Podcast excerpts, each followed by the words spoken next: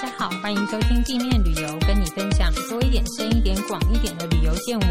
我是于安，我是思佳，我是伟芬。好，今天是我们的精油小学堂第二课，是开心哦。好，我们要再一次欢迎玉萍，欢迎欢迎听众大家好，我是放疗师玉萍。好，玉萍的历史，好，请回到上一集去听。我们今天就不再请他再重复一遍喽。那我们其实今天要讲的是，应该是说我们这一次请玉萍来，主要是希望说，哎，在旅行的当中，我们怎么样去运用一些啊？对，运用运用一些小方法，让自己舒服一点。怎么样让精油生活化？哈，嗯嗯。好，那我们上一集讲到了，就是关于交通啊，关于呃时差调整啊，嗯、睡眠啊，空间净化啦。那我们这一集要讲到，就是你去旅行的时候会一直走。嗯嗯，那除了在脚底贴那些 嗯不知道有没有用的东西，然 后好，它会生水，它会生水，那你也不知道那水怎么来的。对，好的，那这个所谓的修足时间呢，我们精油的搭配可以有什么样的建议呢？嗯，好的，那修足时间呢，其实我给大家的是几支呃精油建议，其实。讲出来，大家其实都还蛮熟的哦。就是让大家，如果是新手，你也不用去买很多精油，你可以用你手边的精油，就可以搭配出很多的一个解决的方案。嗯，哦，我推荐给大家是一个马玉兰、真正薰衣草、杜松跟黑胡椒。哦。对，因为其实我们每只要出去旅游，不管是自由行或跟团，我想日行万步是基本的。嗯，真的。对，可是想想大家都是上班族，谁有可能日行万步？应该比较少，应该只有王品集团的员工会比较有。为什么？哦，因为他们很久以前推行，大家一定要日行万步。是哦，因为他们是我们针对哦，是他有推动，对他真的有针对。所以。从一个运动量很少到突然之间日行万步，其实酸痛一定是会造成的。嗯、平常没训练的话，对，嗯、那有可能的原因是第一个可能真的是肌肉纤维拉伤了。OK，哦，因为我们可能走路太快啊，姿势不正确啊，走太多了。嗯、那另一种可能就是说，可能我们在运动的时候或运动后，嗯，我们的那个肌肉受到一些化学物质的刺激。嗯，所以会产生一些代谢物质。嗯，我们以前常常讲的是乳酸，乳酸堆积。对，可是后来就是科学有研究，其实乳酸可能不是主因。嗯，可是到底是什么？他们目前也还没有个定论。哦，嘿，只是知道说会有一些化学物质刺激到我们的感觉神经，然后就会累积下来。嗯，那我们姑且不论说它是什么，其实最重要就是有能够帮助我们肌肉去修复，是代谢。嗯，对，所以我们今天才会选择马玉兰、真正薰衣草、杜松跟黑胡椒。嗯，那马玉兰呢，它是可以抑制发炎跟疼痛哦。哎，那它也可以舒缓我们的肌肉的紧绷，嗯，甚至你那种痉挛，在就是比较专业的术语叫痙攣，其实简单讲就叫抽筋啊。哦哦，对，它其实对于舒缓这个抽筋也是很有帮助的。嗯嗯，对，所以那另外呢，就是我们刚刚讲嘛，不论是什么物质，它都是。沉积在我们的那个，应该说都堆积在我们的肌肉里面，嗯，所以我们就是下了一些比较能够加速代谢、排除的一个精油，像杜松跟黑胡椒。哦，杜松又再次的出现了。对对对，上一集提到杜松就是有净化效果，嗯，所以它其实对于净化你身体上的呃这些必须要排出去的东西，呃，对，排毒，对，也是很有帮助。其实，在跟这边跟大家讲一个小故事。就是以前我们在上课，我们在用的时候，就是有另一个方疗师，他就是用杜松当配方。嗯，就在按的过程当中呢，就两个人都举手说：“哎、欸，我要去上厕所。”哦，嘿，它会有利尿排水的功能。OK，这么有效呀！对对对 当下就发生了。所以这个也可以帮助我们去排除我们身体。比较不必要的东西。嗯，所以如果说有些人他可能是搭乘交通工具容易水肿的话，嗯、其实杜松也是一个很好的选择。有时候搭那个长途飞机啊，久了真的整个关节很僵硬，嗯，也是运用这样的配方可以来自己按摩一下。是的，是的，可不要在飞机里面用，会不会被骂？应该还好啦。我想要隔壁。可能会觉得，嗯，像刚刚这样子，我们稍微旁边的人闻得到而已。你也不是三百墨拿出来。就在自己按摩了起来，然后放一下的那个精油。对，而且还好，这几个精油闻起来还不会太，就说 不会太引起人家的反感啊。你不要像之前一个新闻，有人点檀香啊，在飞机上吗？疯了。好，OK，是好像。呃，飞从来没有人跟你说在飞机上不能做这件事，是他们没想到，以后可能会有。不要点，但可以把它拿出来按摩一下，可以或者是那个对，像檀香可以闻一下就好一下，对对对，可以把它呃加了基底油之后稍微按摩一下。嗯、那你如果是还方便，可以泡个热水，那泡脚。哦，你就按完之后，对对对，不要擦掉，好让精油就是跟基底油就留在你脚上，然后透过热水来加速它能够渗入我们的皮肤。嗯，对。好，当然我们要大家要听到最后，因为后面我们会请玉萍跟我们讲一些实用小撇步。嗯哼，嗯，比如怎么挑选啦，怎么使用啦，哪一款怎么用比较好。嗯嗯，好，我们继续接下来的症状哦。嗯，就是。哎，夏天出门啊，或者是到一些比较山区潮湿的地方，其实都很怕会有蚊虫叮咬。嗯，尤其是现在好多，对，尤其是有带小朋友的，嗯、他们就又会更害怕说啊，万一登革热啊，或者是怎么了？那驱蚊止痒，除了说呃防蚊液之外，当然有些人可能会对那种化学东西比较敏感或过敏。防蚊液当然是在户外非常好用啦。哈，可能当然有些人就是刚刚玉萍有讲到说一些丁香剂啊，它可能会过敏啊，对呼吸道比较不好。那在精油的部分呢，我们可能呃，因为某些广告的推波助澜，大家会知道说哦，茶树精油有效。那除了茶树，还没有什么呃其他的运用呢？嗯，好，那驱蚊止痒的部分呢，就是推荐给大家这四种精油可以搭配使用。一个就是茶树，那另一个就是柠檬香茅，嗯，哦，第三个是柠檬尤加利，那最后一个又是大家很熟悉的真正薰衣草，是真正的。对，我也不知道香茅还有柠檬香茅，我以为香茅就是香茅，对，而且还有柠檬尤加利，对，所以其实就是它每一种植物，它其实依据它里面的成分不同，其实可以划分很多不同种，很细，很很细很细。那我们这里就是，其实我们现在来想一下，为什么？有些人很容易被蚊子咬，因为吃肉吃太多吗？对，各种说法都有。那我们可以先了解，就说为什么蚊子主要是追着什么东西来找下手目标，然后我们再用这个来、嗯、来制定正那个我们的配方嘛。嗯嗯嗯。其实蚊子主要是追着气味跟温度。哦，嗯，对。所以蚊子呢，它喜欢流汗的人。他喜欢汗里面的乳酸跟脂肪代谢的这些味道哦，嗯，对，所以你如果是很容易流汗的人，其实就是比较容易成为蚊子下手的目标。嗯哼，那第二个就是体温高的人，蚊子喜欢温度高的地方。嗯哼，那第三个就是呼出二氧化碳多的人，蚊子很喜欢二氧化碳的味道。OK，对，所以你在运动或是劳动，或者是你肺活量比较大的人，哦，其实他呼出的二氧化碳都比较多。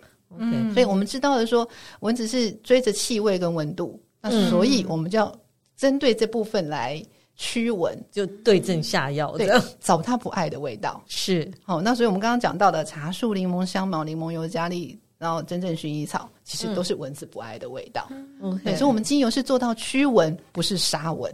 嗯嗯嗯嗯，对，嗯，是防防止它来叮咬你。是的，是的。所以像这个，嗯。我们有适合全涂抹全身嘛？因为我们像现在喷那些、嗯、呃防蚊液都是喷全身嘛。那像这样子的会适合吗？如果你要喷到全身的话，变成我们的浓度就下降哦。对，我们精油的浓度就下降。嗯、可是我还是建议大家能够是喷在衣服上，嗯、或者是有露出来的地方就好了，哦、或者是你的包包啊、帽子啊，哈、嗯，这些就是。让你的身的周围有这个味道，那蚊子就比较不会进，就比较像喷香水的概念。嗯，对对对对对，因为我觉得即使是防蚊液，也最好不要喷到全身。可是小朋友就喜欢跑来跑去，然后你叫他衣服穿着，然后体温高，对，然后体温又高，又流汗，对他们来讲，喷全身有时候就不可避免。是是是，就是最好就是如果可以的话，就是。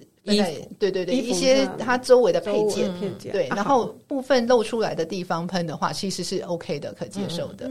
我之前啊去肯雅，其实他们都是要强调要防蚊液全身喷，因为他们有疟疾。哦，对，那有可能又是一个不同的环境。是，泰国也是，就是登革热啦，夜登革热。对对对。不过我我我都觉得他们提供的那个驱蚊的。呃，防蚊液里面有很强的香茅味，对，也许里面真的都有这一类的成分。因为为什么一直会去选择柠檬香茅跟柠檬尤加利？里面很重要是它有含有高量的香茅醛。哦，对，香茅醛其实是蚊子最讨厌的味道。哦，对，所以其实如果说，哎，家里的庭院啊，如果太多蚊虫，其实不妨可以种几个那个香茅啊，柠檬香茅、柠檬尤加利这类的东西，其实一个很天然的防蚊的效果，这样子。嗯嗯。那我们刚刚提到前面，呃，上一集玉萍有讲到，就是说擦这些精油。要插在哪里嘛？嗯、要插在这个胃的胃到肚脐中间的这个这个位置。嗯、那驱蚊的喷雾部分的话，嗯、呃，你刚刚是说就是衣服啊周边，那这个喷雾的，就是已经是需要比较大量调配。那这个比例你会怎么建议呢？呃，我建议，因为我们已经是出国了嘛，所以你可能买一个容量比较大的一个喷瓶、嗯、哦，大概五十 ml 左右。嗯、那里面呢是百呃三十五 ml 的蒸馏水。再加上七十五趴的药用酒精十五 ml，那我比较建议大家用药用酒精啦，因为一些清洁环境清洁用酒精其实比较容易，有些人皮肤可能比较容易过敏的，嗯嗯嗯、所以我们就用药用酒精比较安全。现在有好多酒精在家里，刚刚好可以拿来用一下。对对对，那像我们五十 ml 的话呢，我们可以加入大概二十滴的精油。哦，OK，对，然后就可以诶把它摇晃均匀之后喷洒在衣服或皮肤。那可是很重要，是要避开眼睛跟黏膜处，嗯嗯、因为我们的黏膜比较脆弱。嗯嗯，哦，我们里面这酒精跟精油其实都是比较刺激的。嗯、哦，所以避开这些地方。嗯、那因为我们精油是比较天然的，嗯，所以它的气味消散比较快，两到三小时喷一次，效果会比较好。嗯、那如果我们没有蒸馏水，用矿泉水可不可以？哦、可以，可以，可以。嗯、对，所以大家可以把它分开带，然后矿泉水当地买就好了。哦，对，因为我们现在有时候搭飞机，虽然五十 ml 可能还在安全范围内，可是我想也是避尽量避免那个可能的争议，因为你不知道哪一个海关突然之间会有什么样的要求。嗯嗯。可是你刚刚建议四种精油是每你说二十滴嘛？对，除以四吗？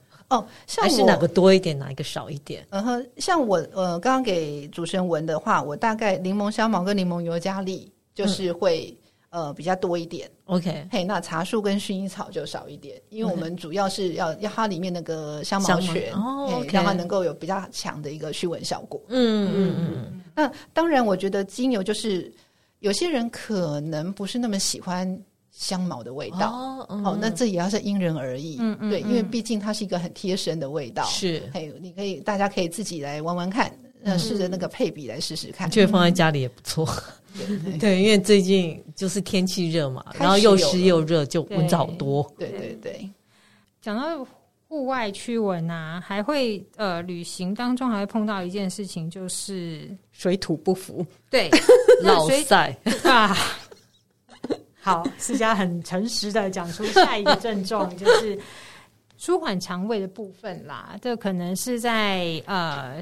食物的不适应啊，或者是单纯水土不服。嗯，那这部分的话，当然有人就是常备肠胃药嘛。那如果假设你不想吃药的话，其实精油也可以帮助你。嗯，那这部分的调配肠胃的话，玉萍会什么建议呢？对，有的时候我们肠胃不舒服，好像就是觉得闷闷的、塞塞的，好像消化不太、嗯、不太顺畅。嗯，哦，那我就建议大家可以用一点胡椒薄荷，哦，又出现了。对，那再来我们来一个是比较不一样的甜茴香。嗯，对，这味道真的好像印度料理里面会闻到的。对，然后甜茴香它的味道，嗯，就会比较见仁见智的喜爱啦。嗯，好，那所以我们就可以再加一点葡萄柚，嗯，把这个味道调的比较比较柔美一点，哈，比较大家可以接受一点。其实大家可以看哦，我刚刚这三支精油：胡椒薄荷、甜茴香、葡萄柚，其他的共通点是都可以吃。对对，哦，它在我们的食物、嗯、在我们的料理里面都可以出现，所以我们可以很广泛的说，其实能被人食用的植物所萃取出来的精油，其实对肠胃都是有帮助的。嗯、哦哦哦，对，所以如果你真的很不喜欢甜茴香的味道，嗯、像刚刚的姜，嗯，好、哦，它也是可以舒缓肠胃的。OK，对，所以这样替代性很高，这样子。嗯。那我们这边可以特别讲一下甜茴香，就是刚刚主持人已经有提到了。很有印度料理的感觉，嗯、对对。其实他们在古希腊、罗马、印度啊，就很重视茴香它的烹饪跟医疗价值。嗯，对。那现在即使是到现在，印度餐厅它常常也会放甜茴香籽。在柜台上，对。对对，对。我，我好爱吃那个，真的吗？他们会放在餐桌，就是你结账的时候拿一小盘给你，或者是结账柜台会有。而且就是它会裹一点糖粉啊，那你就是吃起来就像在吃呃甜点的感觉。对，然后是嗯，可能就是印度的口香糖吧，清新口气那种感觉。对对对，我的确，呃，我之前有去法国采访，他有给那个甜，不是甜点，糖果，就是茴香的糖果。嗯嗯。对那个味道，我觉得有点对我来讲吃起来有点奇怪，因为有的人会觉得说它好像有一点很重很重的八角味，是、嗯、很接近，对对对，所以所以就看人啦，有的人真的就不适应，嗯、对，可能对于我们台湾人真的会想到卤肉吧，嗯、因为它那个八角的八角，它其实跟八角茴香其实是。它只是就是这怎么讲，里面对同同种的，嗯，对，那可是还是有不一样这样子。所以这个茴香是指茴香的籽嘛，对不对？对，嗯，因为我知道像他们食用上也会去食用茴香的叶子。哦，没有，那所以这个指的是茴香的籽。对对对，所以这个就不过另外提醒大家哈，甜茴香这个部分它里面含有反式洋茴香脑。哦，这个化学物质，嗯、所以对于婴幼儿啊、孕妇啊、癫痫患者，我们就避免使用。哦，OK，对，好、哦，所以就说，如果呃婴幼儿、孕妇、癫痫患者，就像我刚刚讲的，我们可以把它换成姜，嗯，好、哦，这也是一个选择。这样子，婴幼儿是指。到几岁啊？我觉得我突然发现自己小孩用过吗？已经 来不及。因为我家女儿很从小就跟着我吃奇怪的食物，像我刚刚讲的那个茴香，嗯，就把它当成像糖果，那就抓一把给他。从很小就这样哦，没问题啊。她现在平安，好可怕。不过还好还好，就是吃的，因为毕竟量不会那么多啦。哦，因为精油它是一个浓浓缩的，对对对，还是要提醒，浓度是不一样的。是的，对对对。好，我们刚刚讲的这些，基本上在旅游呃期间会碰到的症状啦，哈、嗯，就是比较长，这要叫什么呢？基本款哈，嗯，那但就算是基本款，我们也刚才也闻了大概有十几种精油嘛，是。那大家想说，哇，天哪，我出门旅行还要带十几罐的东西出去吗？那有没有什么万用配方？就是啊，这一罐其实可以。一罐第一剂，嗯嗯，两三个症状这样子。嗯，好，那就为推大家推荐一个比较呃，可以，你可能有一点点着凉，呃，或者是你皮肤有点有点过敏，有点痒，然后或者是有点头痛的时候的一个比较万用配方。那这个配方用的精油就比较多，我会用澳洲尤加利、茶树、绿花白千层、真正薰衣草跟柠檬。嗯嗯，对。那不知道主持人闻起来这个味道的感觉如何？真的很像那一些随身带的那种什么万，真的就是万用膏的感觉，对，那个味道应该是那个白千层的味道，尤加利，它好像更厚一点，就是比白花油的味道更更强，对对。对对，它感觉好像更直接冲到你的鼻腔跟脑部的感觉，它的冲劲很强，这样子。尤加利跟茶树的味道也是比较强一点，是。那这三种呢？澳洲尤加利、茶树、绿花白千层，它都是属于桃金娘科的植物。嗯嗯。那在芳疗里面提到桃金娘科呢，就知道它的抗菌力其实是很好的。嗯。哦，它对于一些感冒啊这这些症状其实是有帮助的。嗯。所以我们就会在呃这个万用配方里面比较加强使用这三种桃金娘科的植物。嗯。哦那这三个植物呢，也可以提升跟强化免疫力。好，这在我们旅行途中其实是很需要的，嗯、因为在一个不同的风土的时候，呃，有时候可能呃免疫力多少会有一点点。比较受到挑战，对对，因为搭飞机啊，其实舟车劳顿啊，嗯，或者说累一点，尤其在东南亚，你进出饭店跟外面就是那个温差啦，哦，对对对，也是会会碰到这样的状况，对，会有一点小受风寒的感觉，会觉得一团怎么脖子紧了起来啊，或者好像哦头有点昏昏啊这样子，对，所以刚刚这样子，它的那个味道也很爽利。所以也可以让我们真的比较脑子比较清晰一点。嗯嗯。那另外呢，就是给大家的是真正薰衣草跟茶树，那它对于皮肤也是有不错的修复力。所以一些呃瘙痒啊，或者是一些小创伤、嗯、小擦伤，嗯，哦，其实都可以作为急救的急救的那个用品。嗯嗯，对，所以这个如果大家觉得啊要带这么多很麻烦，其实可以调一罐这个，可以稍微挡一挡一些小问题。嗯嗯，然后再准备一个就是舒眠的，应该就足够了啦。嗯，是的，是的。我之前啊看过呃电影，他是比如像他有点感冒。他就准备一大盆热水，嗯，然后就滴精油进去，然后就把那个毛巾盖在头上，就去吸那个味道。是是，其实这也是 OK 的吗？对，这是一个方法。那就不用准备基底油，就直接用精油滴在热水里头。对，因为它其实就是增加它的扩散。那为什么盖毛巾？就是让那个精油都能够在这个范围里面。因为你如果没盖的话，它变成整个扩散，可能到空气里面去了。嗯，对。因为其实那时候之前玉萍有教过一个很。就是他说，哎、欸，如果你不想在家里放那些什么扩香器啊、扩香石啊，还有教过一个很很容易的方法，就是你把想要改善空间的，就是你想要那个味道，滴在化妆棉，嗯，或者是卫生纸上面，然后放在通风处。哦，OK，嗯，或者是电风扇、冷气下面都可以，就是你整个房间就会有散出去。对对。对，嗯。嗯，所以其实真的来说，精油在生活上你可以做。各种各样的运用啦，是，哎，可能我们不太需要去准备很多的器具，其实都可以达到生活方疗。嗯，好哦。那我们刚刚讲了这么多对于症状的运用啊，那其实还有一个重点就是说，那我们到底该怎么准备？比如说刚刚有说有喷雾的。驱蚊的嘛，对不对？驱蚊止痒喷雾，那也讲到说，就是可以带上飞机插在身上的。嗯，哦，那这个装瓶的准备，你会怎么建议呢？就是我们到时要准备喷瓶吗？还是说准备怎么样的器皿带我们的精油出去？嗯，我想这在就是说，你可以先思考你要带哪些精油，那你的用途是什么？嗯嗯，因为你如果要喷雾的话，一定要喷瓶嘛。那我们出国可能也都不是短期的，所以可能喷瓶的体积比较大，所以可能你如果有需要再去带。那像喷瓶刚刚已经有讲过了，就是你大概五十 ml 的空瓶，嗯嗯，那在七十五趴的药用酒精三十 ml 分开装，嗯，然后再复方精油，就是你把你刚刚刚刚我们有提供给大家的，你选择几个，你先把它调好在一个一个滴瓶里面啊，复方精油大概五 ml。嗯，五梦就差不多，因为呃，可以跟大家讲一个我们那个芳疗在计算浓度的一个小公式。嗯，就是我们一梦等于是滴管瓶，大家应该都知道那个滴管瓶。嗯，我们的那种化妆品有时候也会用到，嗯嗯、一毫大概是二十滴。哦，OK，对，嗯嗯嗯，所以五墨的话呢，已经有一百滴。对，所以其实是蛮够用，很足够的，很足够的，嗯、甚至你可以更减少。嗯，好，就是看端看你呃需求量，还有你出国的天数，对，嗯、这就是喷瓶的部分。那你抵达当地之后呢，再买矿泉水来混合就可以了。嗯嗯嗯。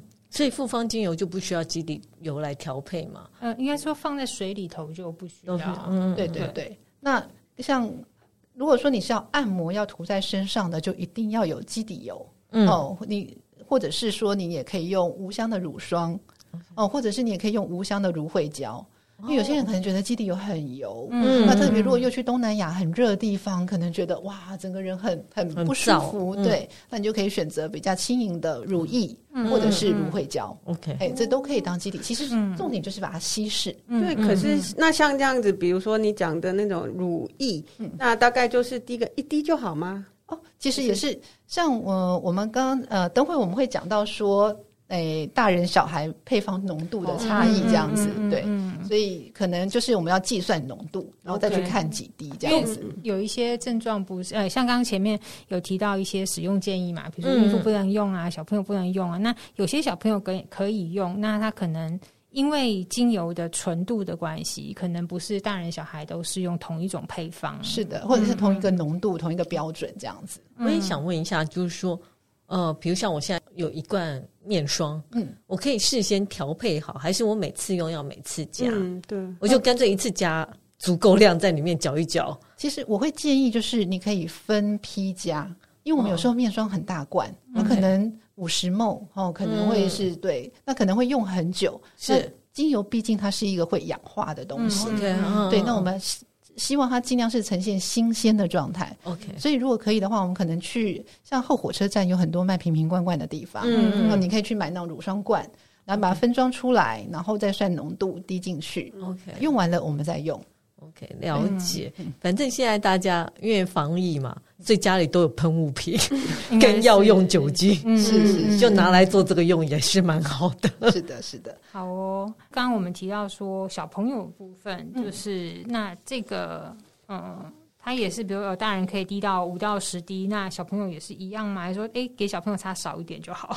哦，我我想我们这个就是在浓度部分，就真的是要比较小心一点。嗯，哦，因为大人跟小孩的器官成熟度啊、代谢能力啊、皮肤的薄厚度其实都不一样。嗯、对，哦，所以这真的不能一罐用全家。是、哦，这个是需要稍微要提醒大家的。嗯那我们现在来讲一下，就是说一般大人就是指我们很健康的，没有什么特别的疾病的。对，我们如果使用全身的话，我建议浓度在一到三 percent 左右。嗯，好，哦，就是等于是十 ml 的植物油只加二到六滴的精油。嗯、好，好，这是你使用全身。嗯，那如果说你是局部使用，比方说刚刚讲的哦，我们是什么肠胃不舒服啊，或者是说为了舒眠。嗯，比可能比较不会不会全身使用，局部的部分可以是二点五 percent 到五 percent，嗯哼，那也就是十 ml 的植物油加五到十滴的精油，嗯，对，那简单的计算公式就是像刚刚有讲嘛，诶，一 ml 等于是二十滴，嗯，好，所以你就可以把十 ml 乘以二十，再乘以你要的浓度，嗯，就可以计算出我们是精油要几滴了，OK，对，嗯，那同一个配方呢，建议。不要超使用超过十周。哦哦哦，对，你同一个就是说，比方说我们刚刚讲的啊呃，呃茶树一滴，呃柠檬香茅两滴，柠檬尤加利两滴，像这样子的滴数这样的配方，不要超过十周，你可以稍微变一下它的排列组合。哦哦，它的浓度每一个的浓度不同，对，让自己身体能够。能够去不要去太太依赖某个东西，可能下一次可能就是茶树多一点，对，哪一个配方少一点，对，或者是单方少一点，加其他什么东西进去，拿掉什么东西这样子。嗯嗯嗯嗯。那刚刚讲的那个就是浓度的部分，比如说像是呃，你说十 ml 的植物油嘛，对。那我们刚刚讲到的那个乳霜也是，就十 ml 一样，对对对对对，都是一样的。那小朋友的部分哦，我是一岁以下，我是建议不要使用精油，太太强了，对，太强了。嗯，哦，你其实如果真的很想帮他按摩，其实用植物油就可以了，嗯，不需要加到精油。对对对，嗯，那真的很想用到精油的话，一到三岁我只建议大概低于零点五 percent，嗯嗯，哦，就是十 ml 只加一滴精油。OK，嘿，那四到六岁呢，就是低于一 percent，嗯，十 ml 呢只加两滴精油。是对，其实我们其实。呃，芳香疗法是一种辅助疗法，所以强调的是慢跟安全。嗯，哦，所以嗯，大家都能够呃以安全为最基本。嗯，所以我们会说舒缓啦，不是让你就是药到病除哦，是。是是，就是一剂见效的。对，我之前常听到人家说薰衣草是油是可以直接用在身上，不需要加到基底油里面。薰衣草跟薄荷，但我我我有质疑这样的说法了。你如果真的没有植物油的时候，是可以，因为它相对比较温和，嗯，可是也不能长期使用，Okay. 那个是在一个很紧急的状态，嗯，哦，我们才可以偶尔为之，哦，okay. 对，而且也就是要很小心使用的对象，嗯、像小朋友，我们真的千万就不要，Okay. 因为它毕竟真的是一个高浓度的东西，它的刺激性还是存在，所以最好都是要。加到基底油或者是乳霜里面使用，对对对，了解。所以接下来就是要暑假了，亲子旅游的旺季要来了。如果妈妈们想要就是用精油来替代一些常备药的话，那可能就要稍微注意一下。嗯，是。嗯嗯。那不好意思，我这边再补充一下，就是孕妇跟年长者的部分。嗯嗯。对，就是怀孕前三个月，我们还是建议也都不要使用精油。OK。好，那那那个三个月之后呢，一些会有。呃，造成宫缩的，或者是有一些什么什么内影响内分泌的雌激素的什么的，我们也都不要用。嗯，我是建议说，如果孕妇要使用精油，还是去找专业芳疗师咨询。嗯，好，因为它其实有太多的禁忌，而且是孕妇其实会引起的一些其他的症状。嗯，个人的那个个别差异很大。是，所以我们还是建议，如果真的很想用。找专业芳疗师来给你建议会比较好。Okay. 嗯、去找专业在就是贩售这些呃纯精油的店家，嗯、他们的那个销售人员应该会给你比较稍微好一点，其实就不要自己去网络上找资料啦，就是说哦，可以用这个，可以用那个。现在因为即使是标榜什么什么化工有在，甚至在百货公司都开专柜，是。我是建议大家不要去，嗯嗯，嘿嘿，能够找寻其他的管，其他的来来购买，就比较专业。对，专门是在做精油的制造的厂商，对，或在卖芳疗精油，对对，就是不过闻应该还好吧，不要擦，只要闻，嗯，也都要小心。哦，OK，对对，孕妇真的要非常小心，是是是，因为其实呃，就像我们刚刚讲，其实因为精油里面。有一些是有一些什么神经毒性的，其实它对于嗅闻、嗯、对于脑的影响也是都有的。嗯，对。好，好，那现在都出去玩了嘛？有时候大家会说，哎，听说哦，那个泰国精油是不是都很好？还是说泰国精油不能擦在身上？那采买的部分，有人说，哎，去欧洲一定要买玫瑰精油。嗯、那有人说，我是去澳洲买茶树精油。对对对对对，去法国买。薰衣草精油，然后说：“哎、欸，无尾熊多的地方是不是尤加利叶比较好？”啊，对对对对对，我也会去那边买那个。好，那在国外采购，我们会说，那到底怎么买好？就大家都会说，你就闻起来觉得很舒服就好吗？还是说，呃，有没有什么？因为品牌很难讲啦，因为品牌太多了，各个国家就有，光是泰国就已经是会闻到头晕的这种。嗯嗯嗯。对，那有没有什么一些基本的嗯采购建议？对，就是可以让我们大概判别。一下这样，嗯，其实呃，有说哪个地方一定不能买，或哪个地方一定要买，其实是真的不一定。嗯，好，我觉得还是呃，要让自己，我觉得先让自己去找一个好的品牌，一个有信誉的商家去闻。嗯、呃，比方说，真正薰衣草应该是什么样的香味，自己要先闻闻看。哦、对，你要先去让你的脑子里面去记得。真实的味道，嗯嗯，什么是真正天然的味道，嗯嗯，哦，然后你茶树是什么？那你你你知道了什么是真的，你就知道什么是假的了，嗯。哦，对，所以因为坊间有很多就说啊，你怎么去判别精油的真假？嗯，啊，有的什么滴水法，什么低位针质法，嗯，可是说句实在话，第一个它不准确，第二个你到了商店那边去，商家不会让你去滴这些东西，对，是，他只能让你闻而已啊，是不是？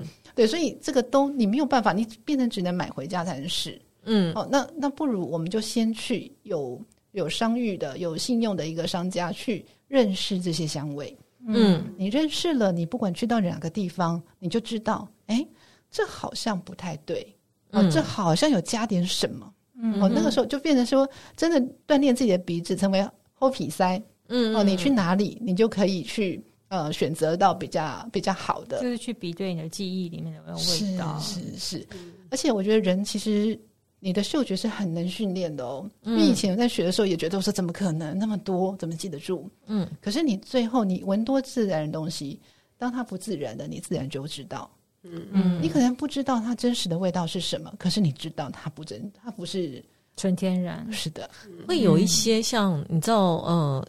像有些产品，它会有一些认证，嗯，它会放在瓶子上。对，在精油界有这样的有认证吗？要一定要，呃，不是一定要。对不起，我的意思是说，如果他有认证，是一定要在那个瓶身一定要标示出来。OK，嘿，那当然有的它并不是有机的，它就不会有认证。哦，好，所以只有有机的才会有认证。对对对对对，那它一定要在每一个瓶身标示出它所得到的有机认证。它不能只是说 Okay.、哦、我一张证书就挂在那个商店的门口，好 Okay.、哦，这样是不可以的。这样子。好，那其实，在精油的部分，我们刚刚讲说选购嘛，那呃，如果大家去泰国、东南亚或者是巴厘岛，你在买精油的时候，你会发现它的名字，就是那个精油的名字啊，它其实并不不是写这个植物的名称。他可能会写什么？哦，relax，暹罗风情 啊，清迈清晨，那个应该是复方的。对，那很多人可能就说，嗯，它就是一个香香的味道嘛，哈。然后有一些地方，它会很清楚标示说。这一支的香气，它是用什么什么什么什么植物加在一起？可是有些不会写啊，它就是一个漂漂亮亮的什么热带风情，好呃什么 什么传统仪式哈。说大家好会取名字，对对。假设像这样子，那大家就想说，那是不是这种复方的比较不好？一定要去找到，就是说纯精油，对，单支精油自己回来再调比较好。其实复方是个敲门砖。其实我就是在我们上一集有提到嘛，怎么去接触到精油，因为不懂的时候，你也不可能大采大采购。嗯、你也不可能就一直那个真正薰衣草走天下，嗯，所以它其实是个敲门砖，所以它对于初学者、新手或者是你目标很明确的人，其实它是一个非常 CP 值很高的一个选项，嗯，好，因为因为我很清楚说，我就是想要舒眠的，所以我就不用自己去找一大堆，然后还要调香，我还要有香气的概念，哦，那我就已经买人家调好的，其实很方便，嗯，哦，所以这个其实复方有它的好处，嗯，可是当然它有它的缺点，就是我们。举例来说好了，光一个失眠其实原因有很多种，嗯，嗯，好，那可是它只能够固定是那样子的调香方式，嗯，所以它或许没有办法真正切中到你想要解决的问题，嗯，OK，所以这就是比较没有变化性，嗯，那再来就是它像刚刚玉安讲的，里面可能有大概七八种精油，嗯，可是可能其其中有一种不适合我用，哦，哦，像我们刚刚讲的有一些什么禁忌的部分，嗯，那我就没有办法剔除掉了，哦，这是可能也是一个风险。那第三个就是，它有可能会用便宜的精油来充那个滥竽充数。对对对，比方说它里面说我有加玫瑰，嗯，而大家知道玫瑰很贵，对对对对，所以它有可能真的有加，可是它可能用调香的方式加一些其他精油来来营造出玫瑰的香气。嗯哼，对，嗯、所以就是有好也有它的缺点。是对，所以并没有说啊。另外一点，如果说遇到真的比这样不好的厂商，他甚至有可能是用香精。嗯，因为因为一会买复方一般是比较新手嘛，嗯，他可能就想到，嗯，香香的这样子，或是说像思佳讲说啊，就是贴一个标签说什么 relax，对，就是 relax，对对对，energy，对对对，你也会取名字吗？因为我看过，然后想真的假的？对，所以如果大家闻那个复方哦，你有觉得有一点脂粉味，嗯嗯，或者是闻起来它的香味很浓烈，嗯，然后它是香味不会变的。就是从头到尾都一样的，那建议大家就不要买了。OK OK，它就是一定是是有加一些其他的东西在里面。嗯，所以像像你刚刚说玫瑰很贵，如果它里面加玫瑰，然后卖的很便宜，其实心里可能要有点，就是要有点红灯亮起来，说最好要小心。对，也有可能它只加一滴啦，就是它石墨里面就是一滴这样子的玫瑰，那其他是用其他的，因为像是什么玫瑰草、玫瑰天竺葵。它里面有类似的成分，嗯嗯、它可以去烘托出那个玫瑰的香气。Okay. 就你闻起来好像很浓，但其实它是用别的植物来带出那个味道。对对对，嗯嗯嗯。好，那还有人就会问说，那我是不是一定要去产地买？比如刚刚我们刚才提到说，就是无尾熊多的地方哈，买有差异。我还去了摩里西斯买 Elaine Elaine。如果你已经到当地了，那当然，如果也知道说附近有一些是。呃，品牌很好的，然后信用很好的，嗯、我当然很建议大家买，嗯，因为在当地买精油真的物美价合理，嗯，我只能用价合理，是。对，那真的是不容错过。可是如果说你呃只是为了买精油，呃，就倒也不一定说一定得到当地啦，除非你想要去呃参加一个芳疗之旅，哦，那当然很棒，哦、有这种有有有有 芳疗之旅，嘿，他会带你去了解它的风土。看它的萃取的方式，然后去看它的厂商，有点像红酒之旅那样子的。之前我们讲观光工厂，你不是有提到一个做香水？哦，对，那是香水。嗯，可是芳疗之旅通常会，你你有知道哪些国家有提供这种？有啊，像什么法国啊，哦，对啊，还有甚至有人会去印度。嗯，哦，好有趣的旅行。是，其实就是像把那种红酒酒庄之旅。换成芳疗之旅这样子，嗯嗯，对。那如果不是的话，其实在台湾购买也可以啦。是。那当然，像刚刚主持人有讲到，就是说您特别去那个澳洲去买那个尤加利跟茶树，对对对。那我们这里可以提供大家一些地方，嗯，像意大利的科西嘉岛的永久花。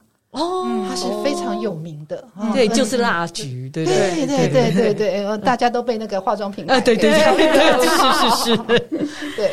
然后它其实永久花很贵，嗯，对，所以如果你到当地也知道有那个品质不错的，其实是可以去购买的，是是是。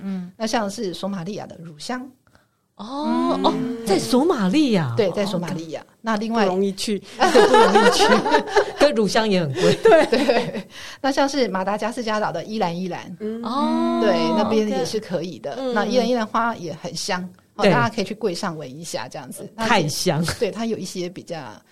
呃，激情的、热情的那种，可以，对对对对，美肤美肤也是可以。不喜欢就觉得它味道好像太腻了啊！是是是是是，对。那像澳洲刚刚提到嘛，茶树尤加利都是嘛，嗯，那像印度的檀香也是很有名，嗯，对。台湾快木，是是是，对。我之前曾经到那个中台湾那边是茉莉，可是他说茉莉事实上是。非常难提炼的，嗯、是因为它容易长虫啊。然后它其实跟台湾很多大学合作，太过困难，最后我们只能做茉莉花茶。哦，因为他的确想要朝精油的方向前进。有啊，那个呃，Chanel Five，其实它里面很重要的那个味道就是茉莉。那他那时候很像也是为了这个茉莉的品质，也是花了一些心血去找这样。茉莉其实也是母亲的味道了。对，这个还有另外很多故事可以讲。所以像茉莉或者是玫瑰都是比较贵的精油。是，其实只要是花朵类精油，基本上都很贵，因为它它的精油是藏在它滑板。是它的含油量又很低，所以萃油量就是更低。嗯，对，难怪。嗯，所以我们这里就可以提到，就是说，嗯，像玫瑰精油的话，嗯，有些时候我看到是坊间在卖，我会有一点，哎，觉得有点害怕。嗯，快，哎，石墨两百块，石墨一千多块。可是，嗯，我跟大家讲一下它的萃油量的状况，大家就知道，其实真的不要尝试比较好。你它需要五五千公斤的保加利亚玫瑰，它才能萃出一公斤的玫瑰精油。你就计算那个价钱是很惊人，是、嗯、所以嗯，十墨两百，十墨一千，嗯，应该、嗯、这个跟香茅不一样，就挂挂呀，这是另外一件事。对对对，嗯、所以我有大概查一下，因为其实精油它就是农产品嘛，嗯，所以要。经常去 update 它的价钱，像台湾最近我看一下，大概一梦标榜大马士革玫瑰是产地是保加利亚的，它大概一梦都要两千块以上。嗯，我相信，对，对所以真的是一个非常昂贵的精油，大家心里要放在心里，不要看到便宜就买，可能那并不是真的。是是是，或者是说它有的不是真的都是化学，只是说它用相同类似有香气的植物去把它呃衬托出来了。嗯，是的，嘿，对。